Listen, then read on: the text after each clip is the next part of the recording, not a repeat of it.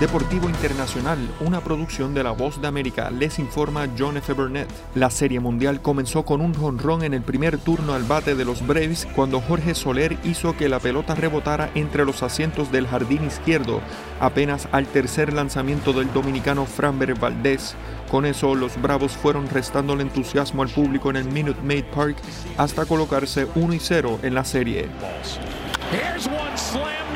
Soler se convirtió en el primer jugador en comenzar una serie mundial con un jonrón y los Bravos, a pesar de la pérdida del lanzador Charlie Morton por una pierna rota, silenciaron a los Astros de Houston 6 a 2 el martes por la noche en el primer juego de la serie. El venezolano José Altuve, el boricua Carlos Correa y los demás Astros lucieron extraviados en la caja de bateo. Esta es su tercera serie mundial en cinco campañas y su primera desde que estalló el escándalo de robo de señales. En relación a esto, antes del encuentro, el comisionado de las grandes ligas Rob Manfred dijo que había muchos detectives observando las cuevas, los clubhouses y el graderío para detectar cualquier posible trampa. Hoy hay más gente observando lo que pasa como resultado de los problemas que hemos tenido, comentó. Sin embargo, los Astros tendrán ventaja local esta noche otra vez en el segundo juego de la Serie Mundial. El primer pitch es a las 8 de la noche, hora del este.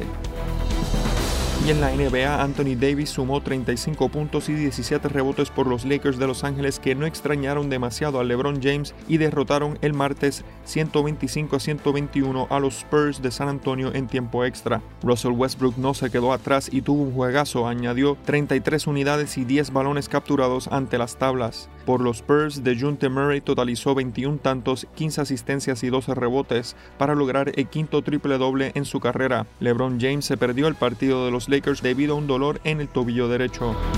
Y en el fútbol femenino, la selección femenina de fútbol de Estados Unidos despidió a Carly Lloyd el martes con una aplastante victoria por 6 a 0 sobre Corea del Sur. Lloyd se retira después de una carrera que incluye dos títulos de la Copa del Mundo y un par de medallas de oro olímpicas. Su momento culminante fue anotar tres goles en los primeros 16 minutos de la victoria de Estados Unidos sobre Japón en la final de la Copa Mundial Femenina 2015. El último partido de Lloyd fue su 316 avo con la selección nacional, la segunda mayor cantidad de apariciones internacionales de cualquier jugador. Marcó 134 goles para Estados Unidos, la tercera mayor cantidad en la historia del equipo, junto con 61 asistencias. Ha sido algo emotivo, pero solo tengo una sensación de paz y satisfacción.